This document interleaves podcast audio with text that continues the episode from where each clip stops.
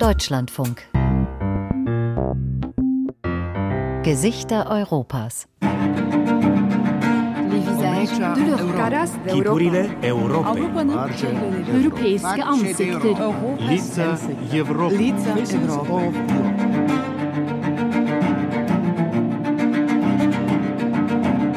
Europy. Viele werfen uns vor, dass wir in Europa die größten Freunde Chinas sind. Für uns ist das kein Vorwurf, sondern eine Lobeshymne. Wir fühlen uns in China immer wie zu Hause. Und ich wünsche euch, liebe chinesische Freunde, dass es euch bei uns auch so geht. Herzlich willkommen in eurem Serbien. Alexander Vucic in Feierlaune. Der serbische Präsident hat zum großen Festakt ins Belgrader Sava-Zentrum geladen. Anlass? Der 70. Jahrestag der Volksrepublik China. Einmal mehr wird an diesem Abend im Herbst 2019 die unverbrüchliche Freundschaft zwischen Serbien und China beschworen. Die wirtschaftlichen Beziehungen, die immer enger würden. Und tatsächlich, ob neue Straßen, Brücken oder ein modernes Eisenbahnnetz, immer häufiger sind in Serbien chinesische Kredite und Firmen im Spiel. Auch für das hochverschuldete Kupferbergwerk RTB in der ostserbischen Stadt Bor hatte Vucic nach einem Käufer in China gesucht.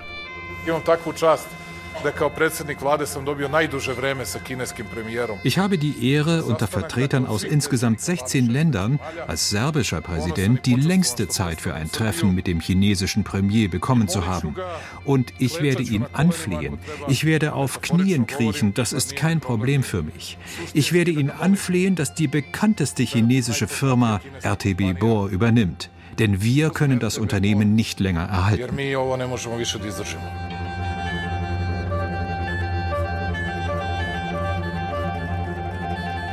Im August 2018 die Erfolgsmeldung. Die chinesische Zijin Mining Group hat angebissen, sie will 63 Prozent der Anteile des staatlichen Unternehmens übernehmen. Fünf Jahre ist das her. Das Unternehmen und die Arbeitsplätze wurden gerettet, die Gehälter der Beschäftigten sind stark gestiegen.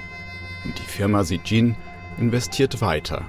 Sie hat neue Minen erschlossen, die Produktion gesteigert. Und doch sind nicht alle Menschen in Bohr zufrieden. Bergbau auf Chinesisch. Die Kupferminen in der ostserbischen Stadt Bor. Eine Sendung von Dirk Auer.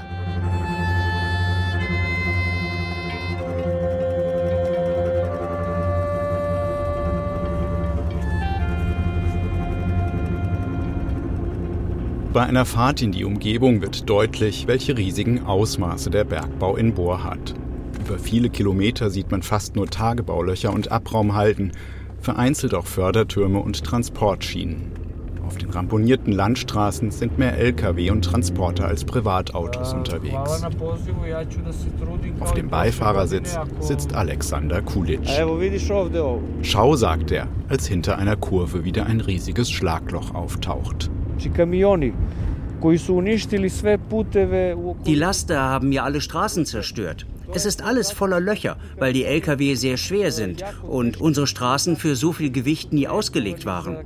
Eigentlich sollte ja eine Stadt, die Gold und Kupfer ausführt, eine super Infrastruktur haben, wie es sie sonst nirgends im Land gibt. Aber wir haben die schlechteste. Alexander ist ein junger Ökoaktivist und Mitglied der Bürgerinitiative Boranise Pitayu. Das heißt frei übersetzt so viel wie die Bürger von Bohr stellen sich Fragen. Und Fragen stellen sich einige in Bohr. Zwischenstopp auf einer Anhöhe. Alexander bahnt sich den Weg durchs Gebüsch. Früher war weiter unten einmal eine Aussichtsplattform, erzählt er, aber die sei von den Chinesen entfernt worden, obwohl Touristen auf der Durchfahrt sie eigentlich gerne genutzt hätten. Warum?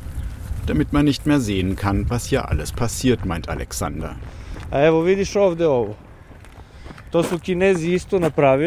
Siehst du das dort? Das haben auch die Chinesen gemacht. Da, wo diese roten Flaggen sind, das sind Lüftungsschächte. Die sind da, damit die giftigen Gase aus den Minen entweichen können. Und direkt davor sind Häuser, in denen Leute wohnen. Das Gas entweicht und vergiftet die Leute. Alexander steht jetzt direkt an der Abbruchkante und blickt über die Grubenlandschaft. Da drüben werfen sie die Erde dann in dieses Loch. Das sind alles Rückstände aus der Mine. Der Wind kommt normalerweise von dieser Seite. Schau, wie sich die Pflanzen da bewegen. Und wenn das Förderband läuft, wehen der ganze Feinstaub und die schädlichen Metalle direkt in die Stadt. Und da unten leben auch Leute. Du siehst, wie nah sie dran sind. Alexander zeigt auf einige Baracken. Zwischen den Gebäuden haben die Bewohner ihre Wäsche auf die Leine gehängt. Das waren früher Kasernen für die Armee und jetzt leben da Roma-Familien. Überall um sie herum ist Bergbau. Und niemand kümmert sich um sie, hilft, dass sie eine andere Unterkunft bekommen. Da leben auch kleine Kinder. Es ist eine Katastrophe. Als Xi Jinping das alles hier übernommen hat, hatten sie eigentlich die Verpflichtung, das Problem zu lösen. Aber die Leute leben immer noch hier.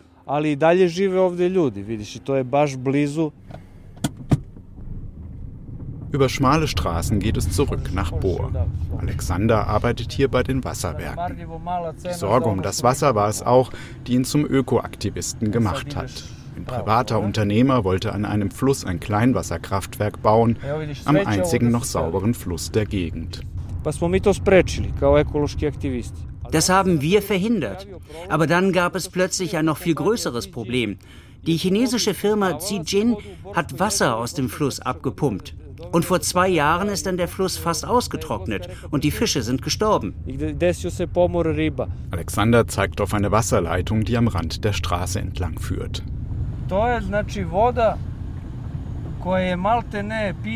Das ist sauberes Trinkwasser, aber wir geben es den Chinesen, damit sie es für die Kupferproduktion benutzen können. Sie pumpen hier alles ab. Deswegen fürchte ich, dass wir in der Stadt bald ein ernstes Problem mit Trinkwasser haben werden. So wie schon in Maidanpek, wo die Chinesen auch eine Mine betreiben. Dort gibt es schon erste Rationierungen für die Bevölkerung. Xi Jin selbst verweist bei öffentlichen Anfragen darauf, dass es einen Großteil der Umweltprobleme nur geerbt habe. Neue emissionsmindernde Technologien seien inzwischen implementiert, viele Tonnen Abfall neutralisiert, tausende Bäume gepflanzt worden. Und vor allem, es wurde eine neue Schmelze gebaut mit Filtern auf dem neuesten technologischen Stand. Das Problem der jahrzehntelangen Umweltverschmutzung sei, dank Xi Jin, kurz davor gelöst zu werden, heißt es in einer Erklärung. Alexander findet das alles jedoch wenig überzeugend. Die neue Schmelze ist jetzt in Betrieb, aber es heißt, dass sie noch nicht mit voller Kapazität läuft. Wenn es erst einmal soweit ist, dann wird es wieder doppelt so viel Verschmutzung geben. Wir haben jedenfalls immer noch Rauch in der Stadt. Nichts ist gelöst. Es wird nur so dargestellt. Gerade in letzter Zeit zeigen die Messstationen jedenfalls wieder hohe Werte bei der Luftverschmutzung an. Bei der Anfahrt auf die Stadt ist der Schornstein der neuen Schmelze schon von weitem zu sehen. Und wie um Alexanders Worte zu unterstreichen, wird gerade eine Wolke pechschwarzer Rauch herausgeblasen. Da siehst du den Rauch. Ich weiß nicht, was das ist. Es hieß, dass sie da nur Wasserdampf ablassen. Aber das gerade ist ganz bestimmt kein Wasserdampf. Auch in der Stadt hat das Unternehmen seine Spuren hinterlassen. Überall gibt es kleinere Verwaltungsgebäude. In manchen Häusern und Blocks sind ausschließlich Chinesen untergebracht. Die Eingänge sind dekoriert mit den traditionellen roten Lampions. Im kommerziellen Zentrum der Stadt, da wo auch der Markt ist, hat Sijin sein Hauptquartier bezogen. Eine neu asphaltierte Zufahrtsstraße führt zum Firmentor. Dahinter steht eine riesige Plakatwand mit einer Parole auf Serbisch und Chinesisch. Harmonie bringt Wohlstand und eine ausgewogene Entwicklung zwischen Unternehmen, den Beschäftigten und der ganzen Gesellschaft. Alexander schüttelt den Kopf. Hier sieht man, wie offensichtlich ihre Propaganda ist. Und das ist nur eine ihrer Parolen. Es gibt noch weitere. Da oben an dem Zaun steht zum Beispiel für den Aufbau einer Gesellschaft, in der Mensch und Umwelt in Harmonie existieren. Das ist wirklich lächerlich. Das steht an einem Ort, wo buchstäblich alles zerstört ist. Und wieder stößt der Schornstein eine dunkle Rauchwolke heraus. Siehst du, da wieder. Nonstop wird da etwas rausgepustet. Und dieser Rauch zieht weiter Richtung Stadtzentrum. Alexander hat nichts gegen Bergbau. Der gibt den Menschen hier schließlich Arbeit, sagt er. Und auch mit den Chinesen habe er kein Problem. Sie sind nicht schuld. Schuld ist unser Staat, der das alles erlaubt. Die Chinesen würden sich sicherlich nicht so verhalten, wenn unser Staat seine Gesetze durchsetzen würde. Alexander Kulitsch muss zurück zu seiner Arbeit. Aber vorher will er noch etwas loswerden. Er zögert kurz, so als ob er fürchtet, seinen Gesprächspartner damit vor den Kopf zu stoßen. Ich bin etwas verbittert, weil die Reaktion der EU und des Westens insgesamt doch sehr leise ist mit Blick auf all das, was hier passiert. Zwar gab es Anfang des Jahres einen Brief von 26 Europaabgeordneten an den EU-Erweiterungskommissar Oliver Wachel. Sie seien besorgt, schrieben die Abgeordneten, über den wachsenden Einfluss Chinas in Serbien und über die, Zitat, rücksichtslosen Projekte chinesischer Firmen mit zum Teil verheerenden Auswirkungen auf Umwelt und Bevölkerung. Aber es gab keine Reaktion aus Deutschland, Schweden oder Frankreich, also aus Ländern, deren Wort innerhalb der EU etwas bedeutet. Deshalb fühlen wir uns hier total verlassen. Unser Staat ist gegen uns und auch der Westen reagiert nicht. Und gleichzeitig sorgen sie sich um den chinesischen Einfluss in der Welt brine ih uticaj Kine u svetu. Bohr, glaubt Alexander, ist nur der Anfang. In ganz Ostserbien hätten internationale Konzerne Erkundungsrechte erworben. Eh, Kanadische Firmen führen Erkundungsbohrungen durch. Ich habe auch von einer Firma aus Japan gehört. Oder Zijin, direkt im Zentrum der Stadt Saecha. Die Leute haben erst davon erfahren, als die ganzen Fahrzeuge und Sonden schon im Stadtpark standen.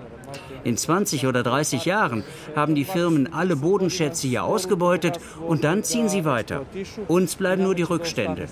Es gibt dann kein fruchtbares Land, kein gesundes Trinkwasser, keine Flüsse mehr. Nichts davon. Nema reke, nema ničega jednostavno.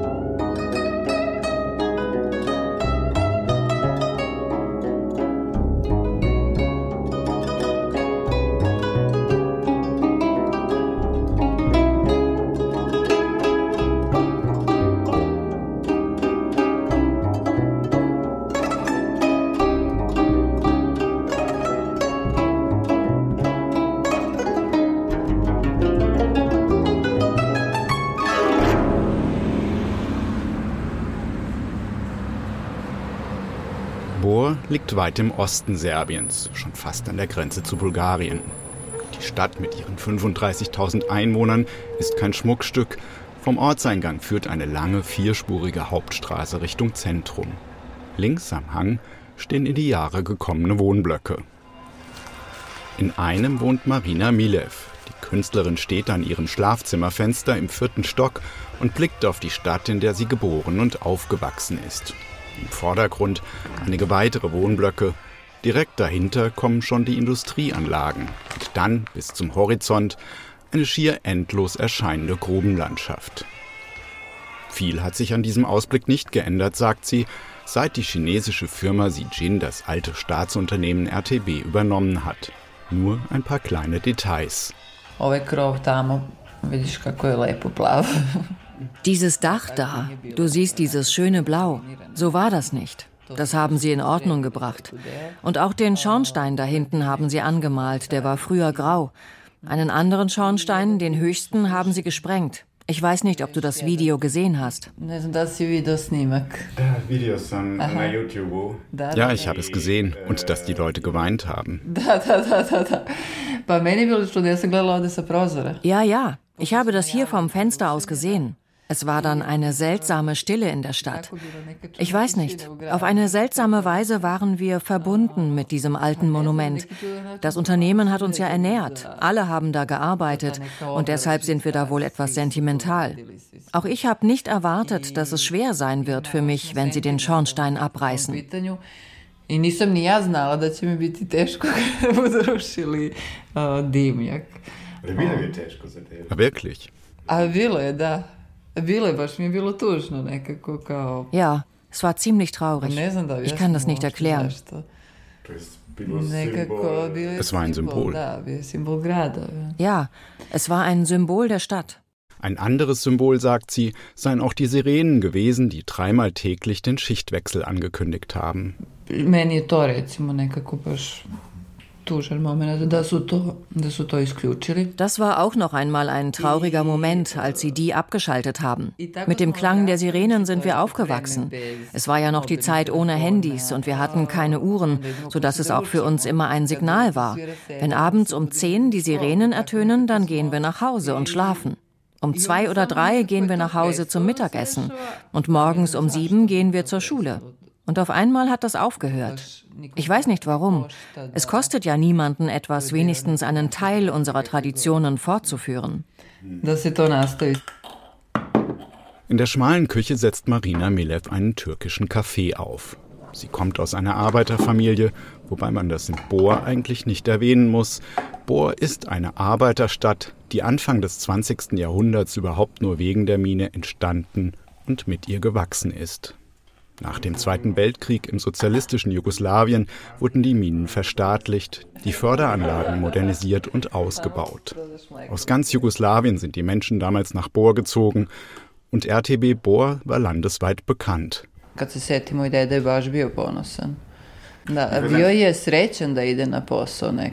Wenn ich mich erinnere, mein Vater war stolz, er war glücklich, zur Arbeit zu gehen und er mochte es davon zu erzählen. Er hat mir oft seine Diplome und Auszeichnungen gezeigt, die er für seine Arbeit bekommen hat. Es gab damals wirklich so eine Atmosphäre, dass die Leute stolz darauf waren, etwas aufzubauen. Die sogenannten goldenen Jahre in den 1960ern und 70ern. Die Stadt wuchs, neue Wohnsiedlungen wurden gebaut so wie diese hier, erzählt Marina, wenn sie den Kaffee ins kochende Wasser gibt. Zwei Zimmer, Küche, Bad, je nach Familiengröße manchmal etwas beengt, aber alles modern. So hätten damals die meisten Menschen in Bohr gelebt. Doch dann in den 80ern. Die einsetzende Wirtschaftskrise, die mit zum blutigen Zerfall von Jugoslawien führte.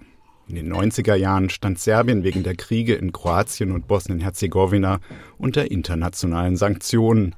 Eine Zeit, die Marina als Jugendliche erlebt hat. Ich erinnere mich eigentlich nur an Finsternis. Es war dunkel und kalt. Strom und Wasser waren dauernd rationiert. Sehr gut erinnere ich mich auch an diese abnormale Inflation, die langen Schlangen vor den Geschäften.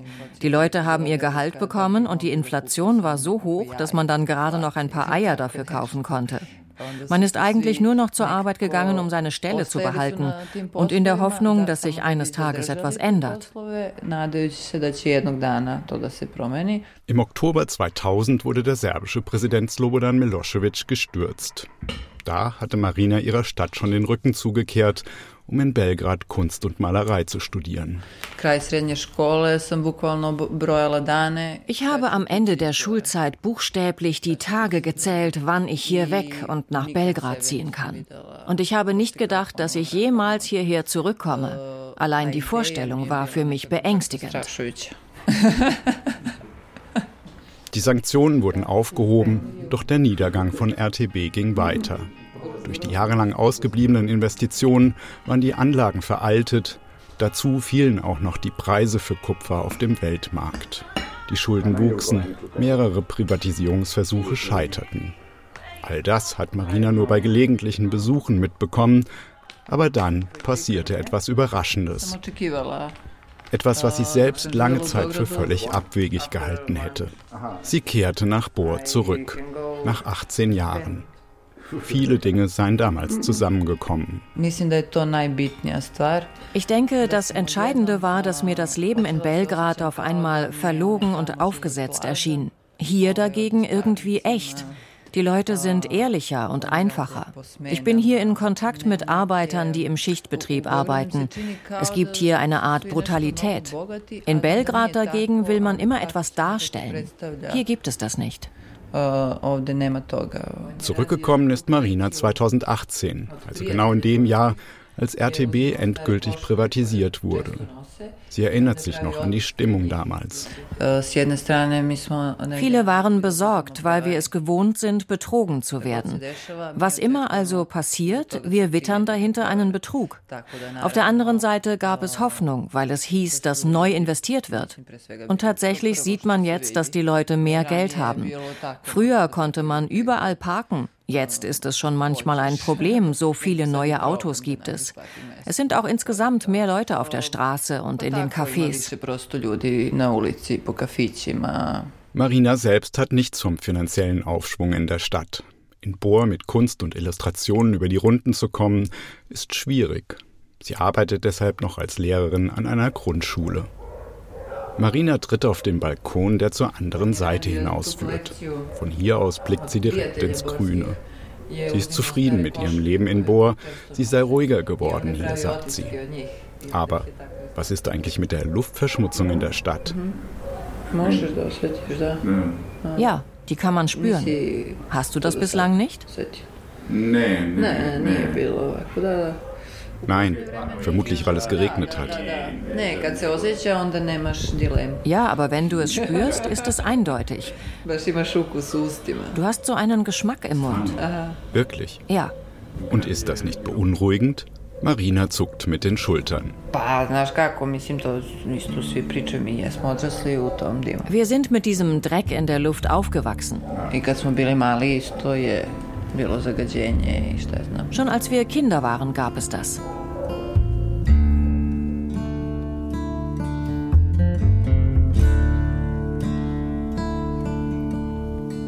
Gledam te veliki grad. Kako smradu tone Ja sam samo jedan od monstruma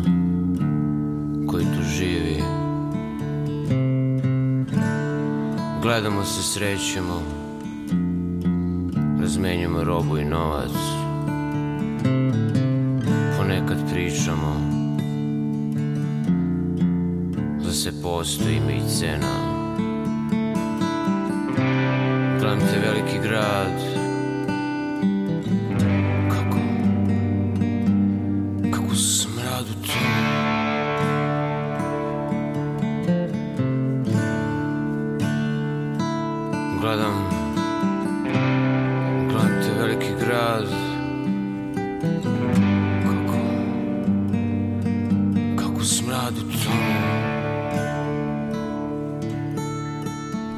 hat in Serbien den traurigen Ruf, die Stadt mit der größten Luftverschmutzung zu sein. Als die chinesische Firma Zijin Mining die Minen und die Kupferschmelze übernahm, sollte sich das ändern. Eine grüne Mine sollte entstehen, versprachen die neuen Besitzer. Doch wirkliche Schritte in diese Richtung wurden bestenfalls nur sehr langsam umgesetzt. Mein Name ist Snejana Scherbula. Ich bin Professorin an der Technischen Fakultät in Bor, die zur Universität Belgrad gehört. Ich bin von Haus aus Chemieingenieurin und arbeite schon seit vielen Jahren im Umweltschutz. Was die Situation in Bor betrifft, auf Umweltschutz ist hier nie groß geachtet worden. Als im Jahr 2018 RTB Bor an die Chinesen verkauft wurde, haben sie versprochen, dass sich das ändert und alles wunderbar wird. Aber die größte Verschmutzung gab es dann 2019. Xi Jin hat die Produktion gesteigert und von Monat zu Monat wurde es mehr.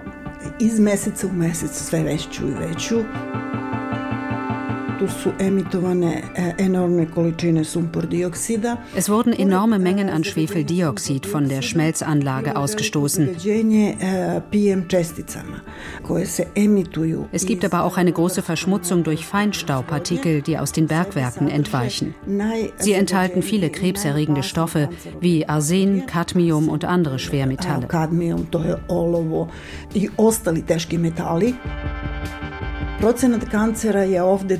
Die Krebsrate ist hier zweieinhalb Mal so hoch wie an anderen Orten in Serbien.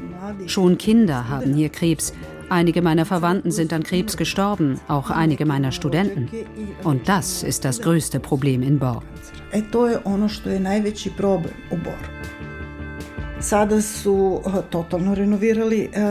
Jetzt haben sie die Schmelze total renoviert. Wir von der Fakultät waren dort und haben sie uns angeschaut. Okay, alle Gase bleiben nun innerhalb der Anlage. Und die Messstationen in der Stadt zeigen, dass Schwefeldioxid nun unter dem Grenzwert liegt.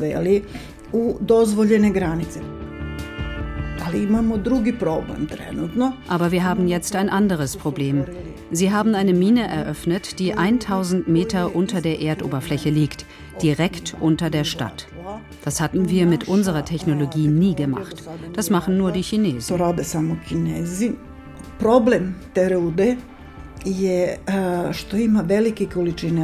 Das Problem dieser Mine ist, dass es dort große Mengen Arsen gibt und die zerkleinerten Erze aus der Mine werden dann mit Lkw zur Schmelze transportiert, die im Zentrum der Stadt ist. Allein durch den Transport werden die Partikel in die Umwelt abgegeben, sodass Arsen weiterhin ein Vielfaches über den erlaubten Grenzwerten liegt.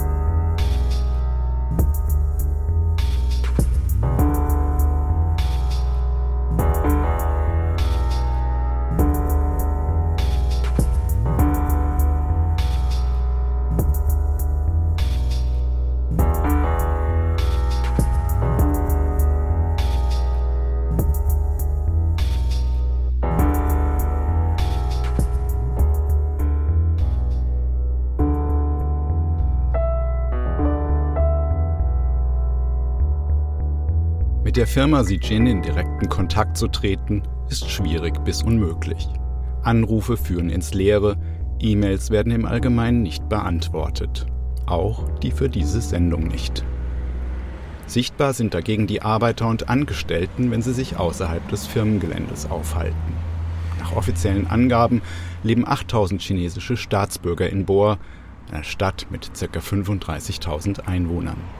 Sie verbringen Zeit in den Cafés und Restaurants der Stadt, kommen mit großen Einkaufstaschen aus den Supermärkten. Ansonsten weiß man in Bohr nicht viel über sie. Die allermeisten Einheimischen haben keinen Kontakt zu ihren neuen Mitbürgern, was, wie beteuert wird, vor allem an der schwierigen Verständigung liegt. Und in der Tat braucht man etwas Geduld, bis man jemanden trifft, der etwas Englisch spricht. Ein junger Mann hat an einem Bankautomaten gerade Geld abgehoben und Zeit für ein kurzes Gespräch. Uh, what's your name? My name is Jay. Mein Name ist Jay. Jay? Yes. Okay. Uh -huh. And you're here since when? How long I have been here already three years. Ich bin schon seit drei Jahren hier. Ich mag das Leben in Serbien. Alles ist sehr gut. Uh, very good in Serbia. How is life different from China? From China, I think In China sind viele Leute in Hektik, aber hier entspannen wir uns. Wir genießen die Arbeit, das Leben, einfach alles. Das Leben ist so gut hier. Everything, everything is so good. You're working with Serbs together. You mean Serbia people? Yeah. Yes, we improve a lot. Ja, wir verbessern hier vieles. Die wirtschaftliche Situation, denke ich, ist verglichen mit früher, also bevor Sie Jin kam, besser. Alles ist besser geworden. Everything improved, upgraded. And how do you communicate? I mean, how do you speak to Serbs? You know, sometimes, uh, you know, communicate with um, Google Translate. Mit den Serben kommunizieren wir über Google Translate, manchmal auch auf Englisch oder mit Übersetzern. Serbisch ist eine schwierige Sprache. Serbia language is uh, difficult. Difficult. Oh, yeah, difficult for somebody. Yeah. So, but you said uh, in general it's good that Zinjin is here and yes, Zinjin, Zinjin bring a lot of change here. You you see. Ja, mit Sijin hat sich viel geändert. Die Infrastruktur wurde ausgebaut, es gibt neue Straßen. Alles wird besser.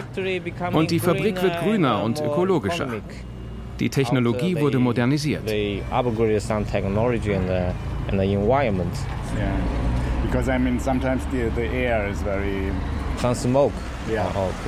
Es gibt etwas Rauch, aber wenn man es vergleicht, es ist jetzt ganz anders. It's better now. It's better now. Look, you see. Ja, es ist besser. Okay, yeah. let's hope. Thank you very much. Thank you. Thank you for interviewing.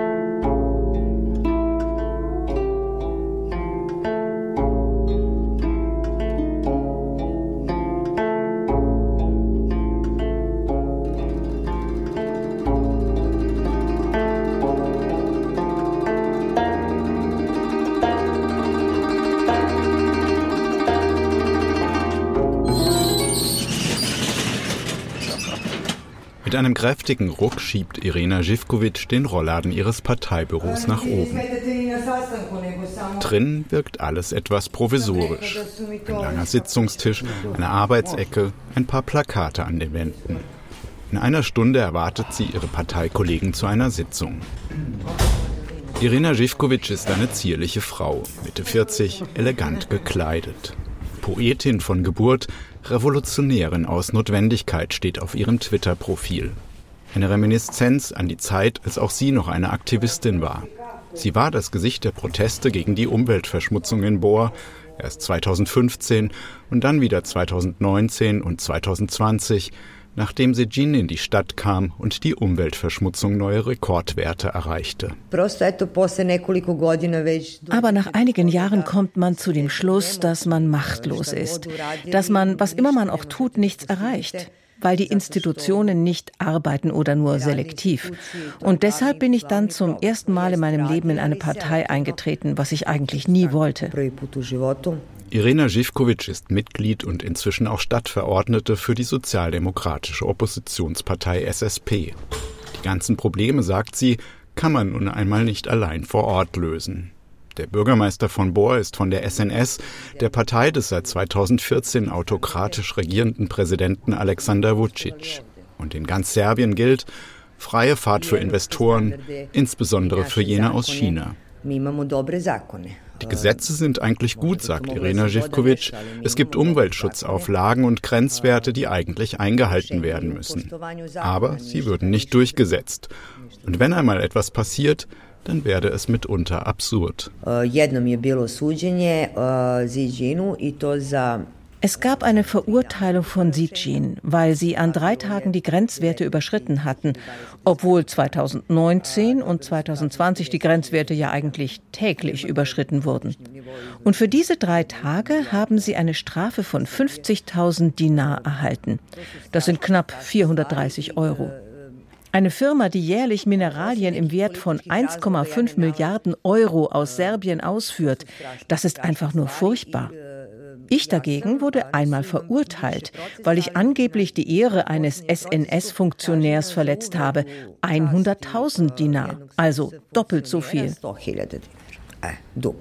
Sich gegen all das zu stemmen ist aufreibend und stressig, sagt Živkovic.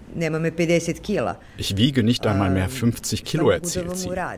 Und obwohl unter dem Dreck in der Stadt eigentlich alle leiden, hat bei den letzten Lokalwahlen wieder die Regierungspartei SNS gewonnen, also die Partei, die seit Jahren nichts gegen die Zustände unternimmt.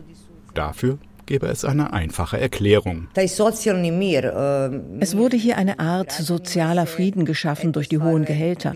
Es sind die höchsten in ganz Serbien, so viel wie in den reichsten Bezirken von Belgrad. Das führt dazu, dass sie kaum ein kritisches Wort gegenüber ihrem Arbeitgeber verlieren. Und es führt zu einem riesigen sozialen Gefälle.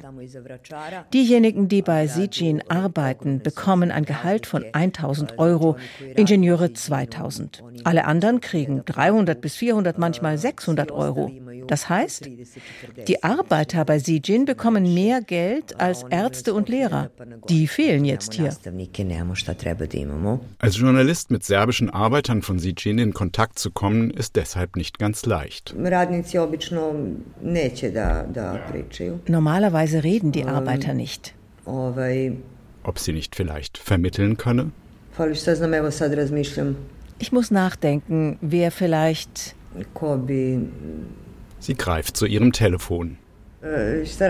Was machst du? Hör zu, ich bin hier mit einem deutschen Journalisten und er würde gerne mit einem Arbeiter von Sijin reden. Ich weiß, ich weiß. Er sagt, dass es auch anonym geht. Irina Živkovic schüttelt den Kopf. Es gibt wieder diese Angst, die Arbeit zu verlieren. Es gab einige Fälle, wo den Arbeitern gekündigt wurde, von Sijin, aber auch früher, als es noch RTB war, aus politischen Gründen. Aber schon 20 Minuten später sitzt der Arbeiter dann doch mit am Tisch. Danilo soll er hier heißen, denn seinen wirklichen Namen will er nicht nennen. Und was genau er bei Sijin tut, will er auch nicht sagen. Ich arbeite seit 15 Jahren in dem Betrieb. Solange es noch RTB war, also dem Staat gehörte, war es weitgehend okay. Jetzt nicht mehr. Unsere Ressourcen sind verkauft worden. Und jetzt sind Leute gekommen, die sich so verhalten, als ob nur sie die Experten wären. Und wir überhaupt keine Ahnung haben.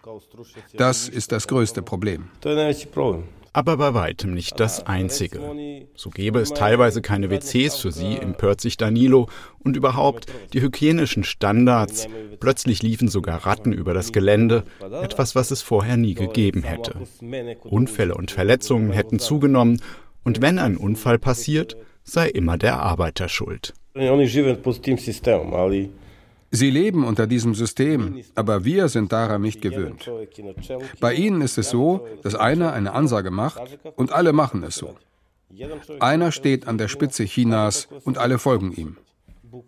Und Xi Jinping ist ein Spiegelbild dieses Systems.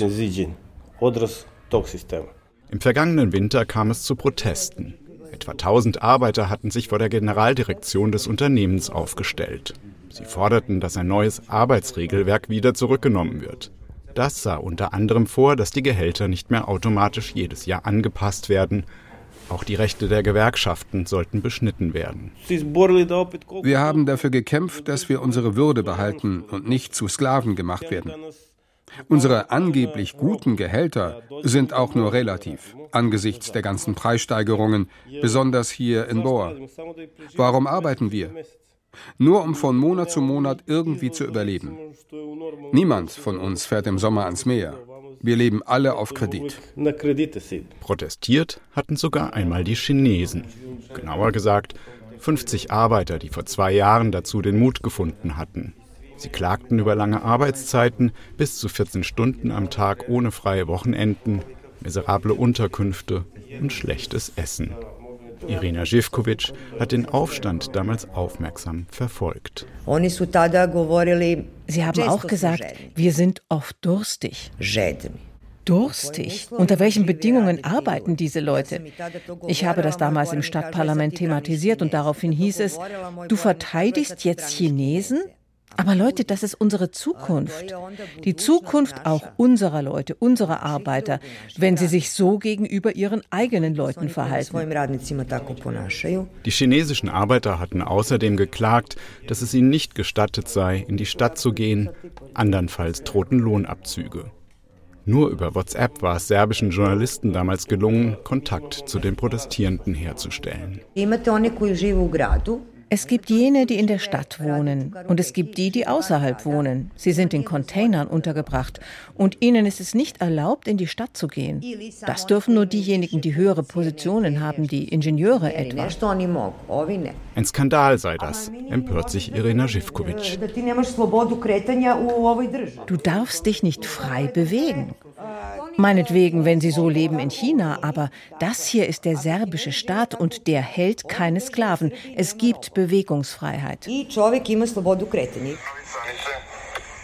Währenddessen hat Danilo auf seinem Telefon ein Video herausgesucht. Er sagt, ein Kollege habe es vor zwei Jahren aufgenommen, in der Nähe der Unterkünfte für die Arbeiter. Baracken und Container sind zu sehen, Menschen stehen herum mit nackten Oberkörpern. Sie leben praktisch auf einer Deponie, erzählt Danilo. Schau, sagt er, der Müll und überall stinkt es. Auf Google Maps zeigt Danilo, wo es nach seinen Informationen noch weitere solche Barackensiedlungen gäbe. Von Sijin wiederum gab es zu den Vorwürfen der Arbeiter 2021 keine Stellungnahme. Auch das serbische Arbeitsministerium hielt sich damals bedeckt. Ob sich an der Situation der chinesischen Arbeiter inzwischen etwas gebessert hat? Danilo und Irina Živkovic wissen es nicht. Der Arbeitskampf der serbischen Arbeiter brachte immerhin einen kleinen Erfolg. Es gibt nun einen Tarifvertrag, die Gehälter wurden durchschnittlich um 14 Prozent erhöht, was in etwa der Inflation in Serbien entspricht. Und jetzt hat vor ein paar Monaten immerhin auch die neue Schmelze angefangen zu arbeiten. Ich hoffe wirklich, dass damit zumindest das Problem der Luftverschmutzung gelöst ist. Aber der Rest bleibt. Das ist der Ausverkauf unserer natürlichen Ressourcen. Aus Bohr werden täglich Dutzende Waggons mit Kupfer und Gold ausgeführt. Und die Minensteuer, die sie dafür zahlen, ist so niedrig wie sonst nirgends in Europa. Und dann haben wir einen Präsidenten, der das auch noch lobt und sagt, Sijin ist der größte Exporteur Serbiens. Inzwischen sind die ersten Parteifreunde eingetroffen. Gleich wird die Sitzung beginnen. Ein alter Mann schaltet sich ein. Auch er hat früher bei RTB Bohr gearbeitet. Hör zu, das ist der Ausverkauf des Landes. Genau das habe ich gesagt. Und dass in Bor die Integrität und Souveränität Serbiens bedroht ist. Unsere Leute gehen weg und China bringt seine Arbeiter hierher, mit der Absicht, dass sie sich weiter in Europa ausbreiten. Wir sind nur eine Sprosse auf der Leiter.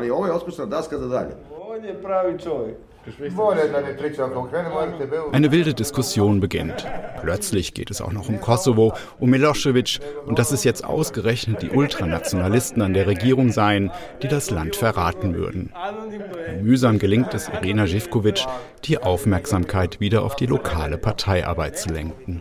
Aber es ist eben nicht nur irgendeine Mine, die hier vor fünf Jahren verkauft wurde. Ich bin geborene Boranka und schon meine Großväter waren in der Mine.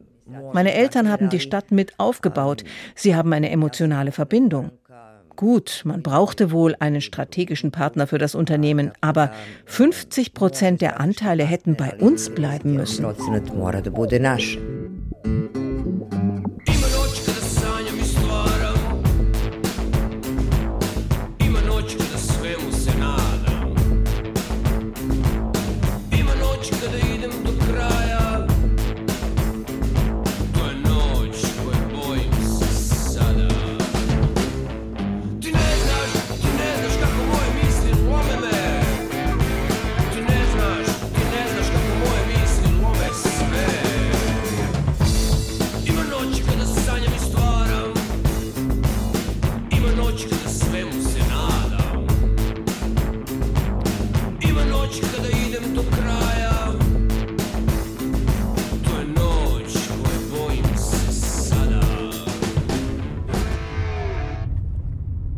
Immer tiefer fressen sich die Minen und der Tagebau in die Landschaft rund um Bohr.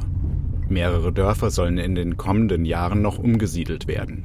Wann genau und unter welchen Bedingungen, all das ist noch unbekannt und das zerrt an den Nerven der Bewohner. Dragoslav Nikolic wohnt etwa zwei Kilometer vom Dorf Kriebel entfernt. Er steht auf seinem Grundstück, auf dem er über die Jahre hinweg zum Selbstversorger geworden ist. Wir haben hier alles, sodass wir an Lebensmitteln eigentlich überhaupt nichts kaufen. Weder Brot, Käse, Fleisch noch Eier. Wir bauen alle möglichen Sorten Gemüse und Obst an. Wir haben Schweine, Kühe, Gänse, Hühner und alle Tiere leben im Freien. Wir stellen sogar unser eigenes Öl her und haben dafür eine Presse. Er zeigt auf eine Gruppe von Bäumen und Sträuchern. Mein Obstgarten ist 24 Jahre alt. Ich habe ihn angelegt, als mein Sohn geboren wurde. Dann hält er kurz inne. Wenn wir von hier vertrieben werden, wenn die Mine hierher kommt, wo wir jetzt stehen, dann werde ich nicht noch einmal solche herrlichen Früchte in einem Garten haben können, weil ich nicht glaube, dass ich noch mal 24 Jahre leben werde. Dragoslav Nikolic läuft zurück zum Haus, vorbei an einigen alten Weinstöcken. Auch die wird es nicht mehr geben, weil das hier alles zur Mine wird. Die Nusssträucher dort sind 100 Jahre alt und bringen jedes Jahr eine Ernte von 100 Kilogramm. Auch die wird es nicht mehr geben. Auch nicht das Haus, das so schön ist. Ein modernes Haus mit Heizung und Isolation. Nur Sonnenkollektoren habe ich noch nicht. Und ich werde sie auch nicht mehr installieren, weil wir hier weggehen müssen. Er atmet tief durch. Diese Wiesen, die Früchte, diese Weite, diese Freiheit, es ist nicht möglich, so etwas noch einmal zu finden. Das ist etwas, was für immer verschwinden wird.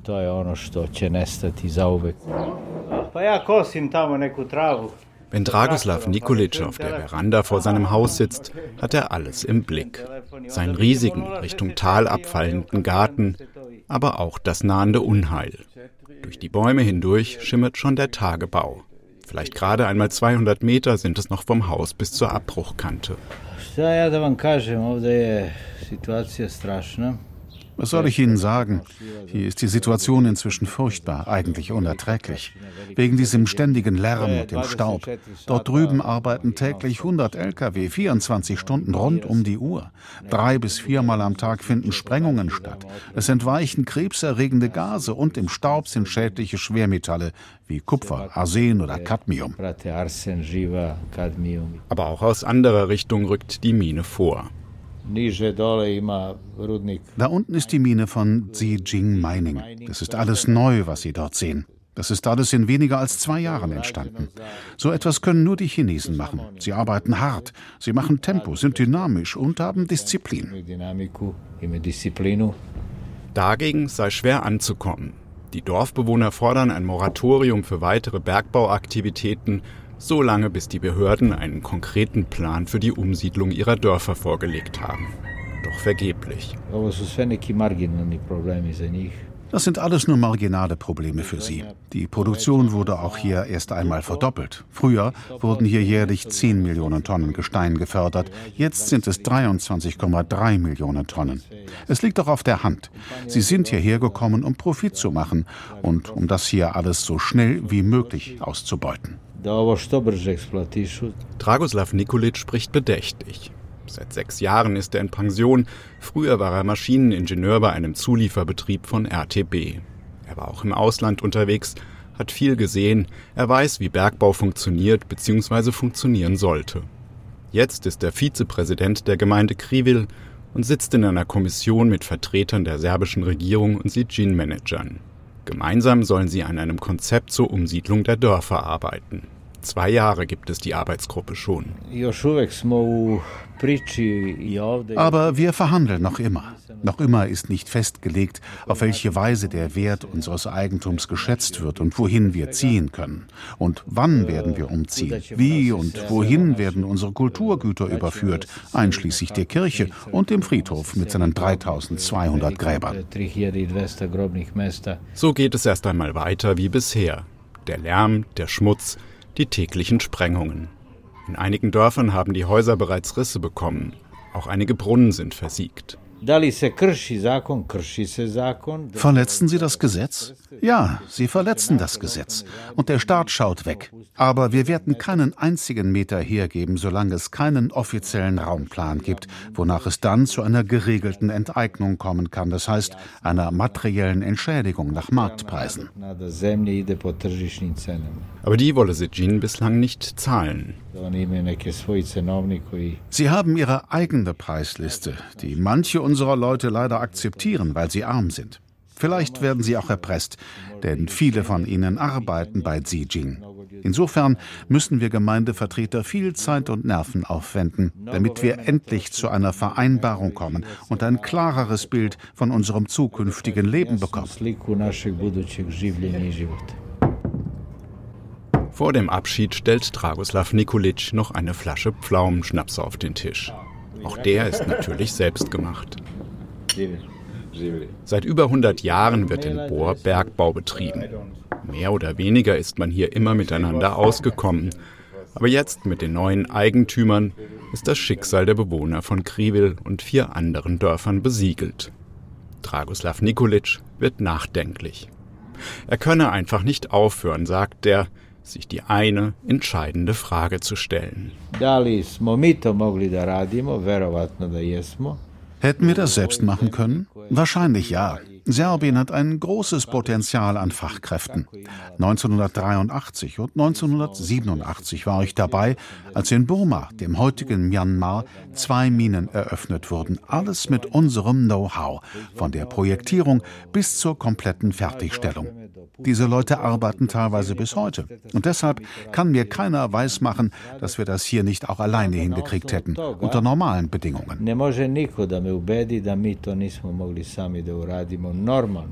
Eine schwierige Frage. Mit normalen Bedingungen meint Nikolic, wenn Fachleute zuständig wären, ohne Einmischung der Politik, die in Serbien leider alles bestimme. Es hätte dann auch noch nicht so viel produziert werden müssen. Mit einer geringeren Produktion und einer besseren Technologie wäre es möglich gewesen, unsere nationalen Ressourcen zu bewahren, weil wir selbst ja gar nicht so viel Kupfer brauchen. Wir brauchen etwas für uns und dann noch etwas für den Export. Wir haben hier ein sehr gefragtes Produkt. Dragoslav Nikolic schaut noch einmal über sein Grundstück, seinen Garten. Mit keinem Geld auf der Welt könne man das hier bezahlen, seufzt er. Gut, sagt er, nicht wenige sind jetzt zufrieden, weil sie gut verdienen. Aber viele, vor allem die Älteren wie er, haderten eben immer noch. Die Leute fragen sich, warum haben wir unsere Mine verkauft, wenn wir alles, was wir hier heute machen, auch schon bei RTB Bor gemacht haben. Wurde modernisiert? Ja, es wurde etwas modernisiert. Aber vielleicht hätten wir auch das selbst machen können. Vielleicht haben wir sogar früher besser gearbeitet. Vielleicht haben wir intelligenter gearbeitet. Das ist das, was die Menschen sehen und fühlen.